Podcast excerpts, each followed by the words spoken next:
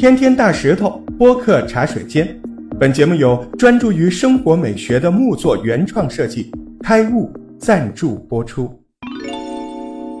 Hello，大家好，我是大石头。今天谈个超级尴尬的问题：你是单身吗？啊，你旁边有单身吗？哎，说真的，现在这个九零后啊，单身特别多。他们为什么要坚持单身呢？现在越多越多的男孩女孩都喜欢单身，问他们原因，他说嫌麻烦，我们习惯单身了。有调查显示，这个九零后青年的婚恋新常态是什么？啊，也就是说，一二线城市超过六成的人保持单身三年以上，超过七成的人认为单身主要原因是没遇见合适的人。你看啊，现在年轻人都适应了九九六零零七的时候，网速是越来越快。时间越来越少，剩一点时间打打游戏、看看球赛，得到片刻的快感。他们说：“我们的人生已经是如此艰难，何必再给自己找麻烦呢？”九零后步入社会，就会发现物价上涨，还要考虑老人、考虑父母、独生子女。他们如果成家结婚的话，就是两个家庭、四个父母，重担太大了，所以他们不想恋爱，也不想结婚。呃，据统计，百分之十二点四。都表示自己单身的原因是因为太穷了，百分之十三点七呢认为自己一个人过得很好啊，百分之十五点八是源于不自信，三十二点五是因为太宅了。九零后将单身坚持到底呀，有以下几个原因：第一呢，九零后大多是独生子女家庭，他们最多那个家里只有两个孩子。看多了父母对自己的付出之后，自认为自己不具备为人父母的能力，就拒绝结婚生子。他们也不想重复老一辈那种生活，他们不想过。第二点呢，就是结婚生子的性质变了呀。以前生孩子是为了养老，现在生孩子的性质是公益行为啊。老一辈人结婚是为了养儿防老，多生孩子多保险，不会被视为麻烦。可是九零后就不同了。你这样，你看这一代人，他主张独自养老，他们给孩子自由，他们养孩子只是付出，根本就没想到回报，所以呢，育儿成本就在提高，每家每户最多能养一个孩子，他们把生娃变成了做慈善。第三个呢，信息时代来了，当年结婚生子，老一辈他们生活没有别的乐趣，而现在时代不一样，年轻人可以利用互联网，太多事情要做了，他们这样说。七十岁之后，我们都要进养老院的，养个孩子那就是一门不划算的生意。最新的这个调查显示，九零后的结婚率不足一成，百分之九十都是处于单身。这个对于个人来讲没什么大问题，但是对于国家来讲，这问题有点大。九零后单身不敢生小孩，就是育儿成本太高。这个问题国家其实应该要重视，现在不也开始重视起来了吗？你是因为什么而单身呢？现在单身的人为什么这么多哈？我跟你说，我有个朋友今年三十二岁了，单身女孩子。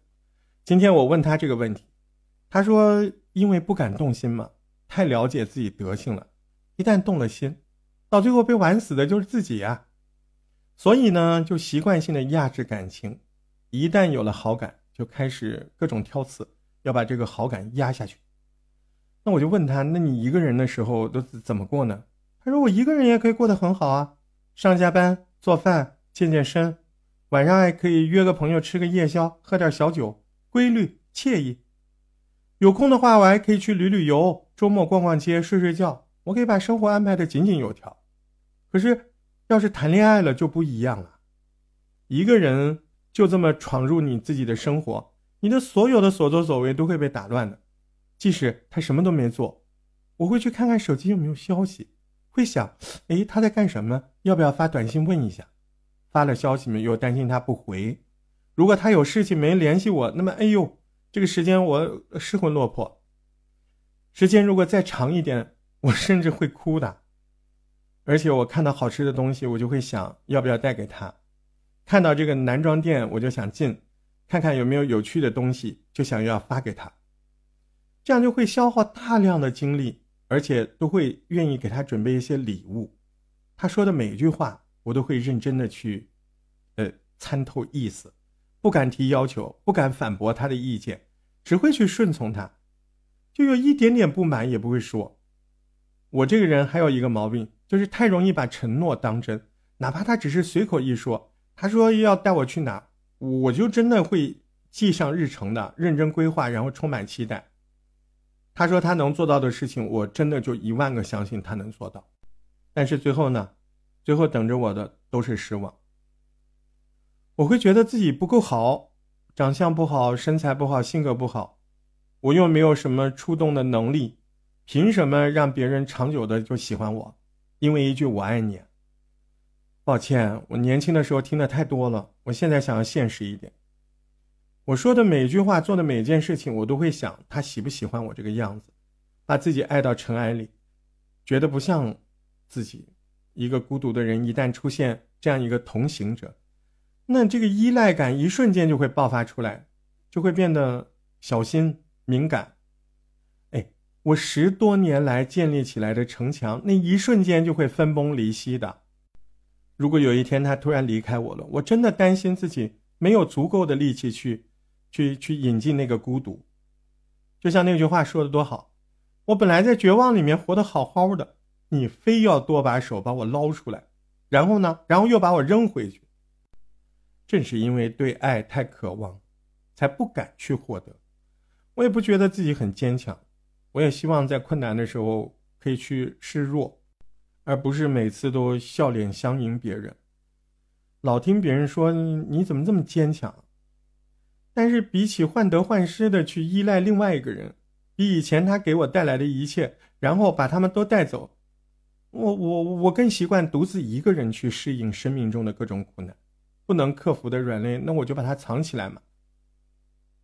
哎，听他说了这么多，我就问他，我说你你累吗？他说好累呀，但是没有办法，最好最安全的办法嘛，就是一个人一直这么走下去。好朋友聊完了之后，我想了很多。我想现在很多单身的人大概都是这个想法吧。但是我想对那些因为单身还在迷茫的人，嗯，我我想跟他们说，不要拿生活中的苦去对比恋爱中的甜。你看见别人秀恩爱，你可以心酸，但是不要盲目脱单，因为心酸是对比出来的。嗯，你在饥寒交迫、举目无亲的街头。突然看到小巷子中一对深情相拥的情侣，哎，你会唏嘘啊，这该死的爱情！啊，晚上下班回家没有赶上末班车，冬天的风吹来，脸上冷得嗖嗖的。这时候你看到一对情侣手拉手压马路，这时候你又在想，呵呵，这个点了还有心情压马路，真是有情饮水饱啊！但是你还是可能会下意识的打开微信，除了工作日志，还有工作汇报。微信里啥都没有，然后你看那双渐行渐远的人影，你又心想这该死的爱情。但是你有没有想过，那对拥抱的情侣，也许是分手前最后的拥抱？你你有没有想过，那个压马压马路的情侣，也许是因为他们即将要离开这座城市，进行最后一次交心？你可能会骂我啊，你这个人心里有多阴暗，把别人甜美的场景想成悲剧。对于爱情，有的人比较细腻啊，一切都刚刚好，一生一世一双人。但是有的人，甚至大多数人，他们都没有遇到合适的人，但他们还是选择了婚姻，这未尝不是一种明智的选择。但前提你是你比较幸运，呃，没有遇到那种特别渣的人。但是这个世上就是有一群人不愿意服输。